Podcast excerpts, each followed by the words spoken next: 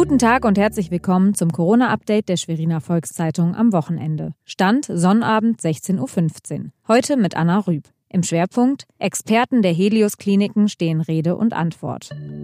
Zunächst die regionalen Entwicklungen im Überblick. Das Schweriner Medizinunternehmen Hüchsen testet Desinfektionsmittel gegen den Corona-Erreger. Der Betrieb fährt hoch, um weltweiten Engpass abzuschwächen. Es ist eins der wenigen Labore, das diese Tests durchführen kann. Man arbeitet auf Hochtouren, um die Knappheit zu beseitigen. Ministerpräsidentin Manuela Schwesig will sich am Samstagabend in einer Fernsehansprache an die Bürger wenden. Normalerweise nutzt sie dieses Mittel nur zu Weihnachten. Die Ansprache wird um 19.55 Uhr im NDR unmittelbar nach dem Nordmagazin ausgestrahlt. Sie will darin die Bürger über das weitere Vorgehen im Rahmen der Corona-Krise aufklären.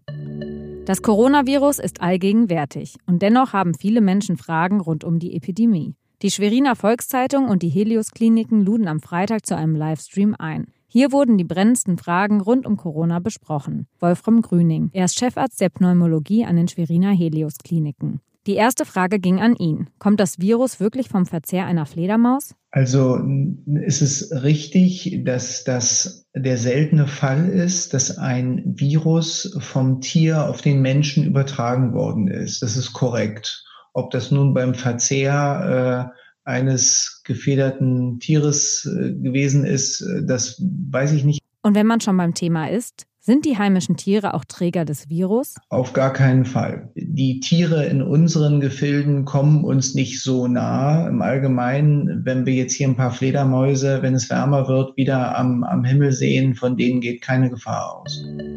Das war unser tägliches Corona-Update. Weitere Nachrichten und Hintergründe finden Sie auf svz.de-corona. Bleiben Sie gesund.